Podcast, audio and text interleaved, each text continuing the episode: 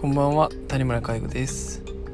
このチャンネルは介護をなりわいとする介護職が放送するチャンネルとなっております、えー、今回は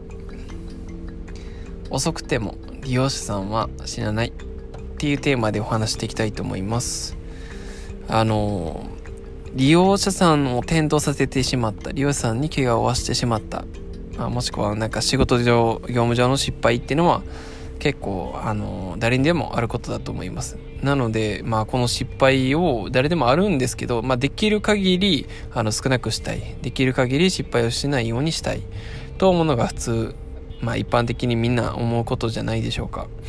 でまさにそうであのねあの失敗なんていうのはゼロにこうしたことはなくてまたでもゼロっていうのは無理なんでだからこそまあ失敗を防ぐために何ができるのかっていうところがとても大事だと思うんですよね。でじゃあどうやれば、まあ、失敗をなくすことができるのか失敗を、まあ、なくすまでにもいかないにしても減らすことができるっていうのを、まあ、どういうふうにすればいいのかっていうことで、まあ、それについて、まあ、一つ、あの逆算的に考えるとね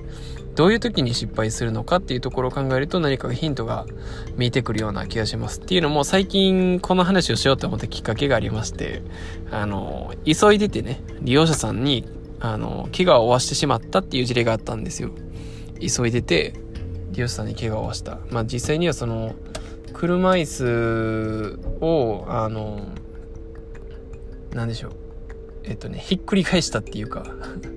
やばいでしょあの、まあ、後ろにコロンってねあの背もたれごと後ろに倒れたっていうことででそれで、まあ、車椅子がコロンって、まあ、後ろに倒れたので、まあ、後頭部を打ったんですけど、まあ、幸い何ともなかったんですが、まあ、それはなんでそんなことになるの？まあめったにないじゃないですか車椅子が後ろにひっくり返るって、まあ、まず車椅子からブレーキ離して手離すねよっていうふうに思うんですけど。まあまあまあ、あのその理由としてはあの送迎中だったんですね。送迎中であのスロープ付きの送迎でね、あのー、まあ、車椅子をスロープをこうねビーって後ろに引っ張ってきてで車椅子のあのフットレストっていうんですかね。あそこにこうカチンってこう引っ掛けるタイプのやつやってでそれを外すのはいいんですけどそのなんかよくまあホットとかあのまあ在宅酸素とかしてる方とかデイサービスの利用されてる方って車椅子の後ろにいっぱい荷物引っ掛けるじゃないですか。でそのなんでしょうね。後ろの重りに引っ張られてコロンって後ろに倒れるんですけどそのフックを外す時に急いでたから車椅子からポンポンって両手で外して車椅子を支えてなかったっていうのが原因なんですね。うん、でまあこれをもう一つ抽象度を上げてねあの原因を分析すると急いでたから事故したんだと思うんですよ。急いでなかったらそんなことならなかったんで。で送迎の時にねあの急ぐっていうのはとても大事で時間を守ることも大事だと思うんですけど僕はねその怪我をさせたり、うん、事故が起きるんであれば多少遅れて怒られてるぐらいでいいかなと思うんですよね。もちろん遅れることはダメなんですけど遅れること自体ももしかしたら失敗の一つかもしれないですけどでもなんかその急ぐことによる車の事故とか急ぐことによる、えー、転倒事故とか注意ミスとかあの、まあ、注意ができてなかったことによって、えー転倒させてしまう、まあ、利用者さんに怪我を負わしてしまうようなことがあるっていうのが、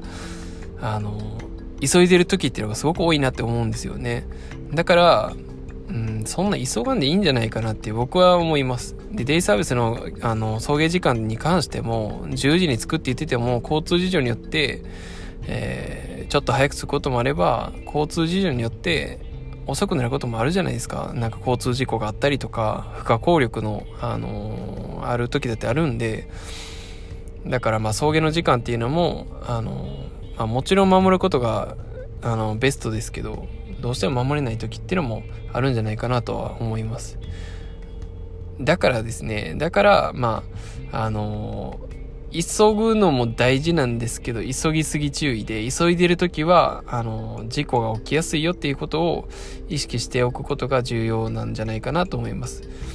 まあ結構あの当たり前な話をしてるんですけど、急いでる時に、えー、そういうことは頭にふと思いつかないので、うん、あの、急いでる時こそあの注意が必要っていうことをまた改めてこの、えー、放送を聞いてあの思い返すというか初心に戻るような、えー、機会になればいいかなと思います。ということで、えー、まだまだ道半ば谷村介護でした。